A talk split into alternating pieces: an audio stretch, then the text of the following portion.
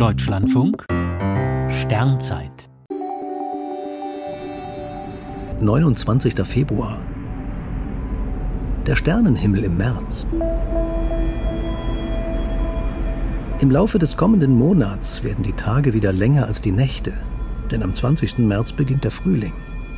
Zum Monatsletzten steht die Sonne schon 13 Stunden über dem Horizont. Der Winter ist aber noch nicht ganz vorbei.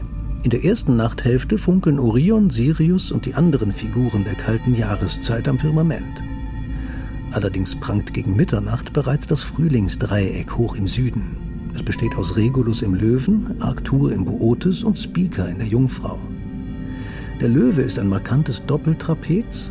Arctur und Spica lassen sich ganz leicht mit Hilfe des großen Wagens identifizieren, der typisch für den Frühling nahe dem Zenit leuchtet. Verlängert man den Bogen der Wagendeichsel nach unten, so fällt der Blick erst auf den etwas rötlichen Arctur, dann auf die blau-weiße Spica. Die Planeten machen sich am Märzhimmel rar. In den ersten Nachtstunden strahlt der helle Jupiter im Widder. Am 13. März gesellt sich die zunehmende Mondsichel dazu. Das ist der wohl schönste Himmelsanblick des Monats. In der zweiten Monatshälfte zeigt sich Merkur der innerste Planet. Dann bietet er seine beste Abendsichtbarkeit des Jahres. Am 25. März strahlt der Ostervollmond in der Jungfrau. In der Osternacht beginnt die Sommerzeit. Dann zeigen sich die Sterne abends erst nach 20 Uhr. Bevor es morgens wieder hell wird, strahlt im Südosten bereits das mächtige Sommerdreieck.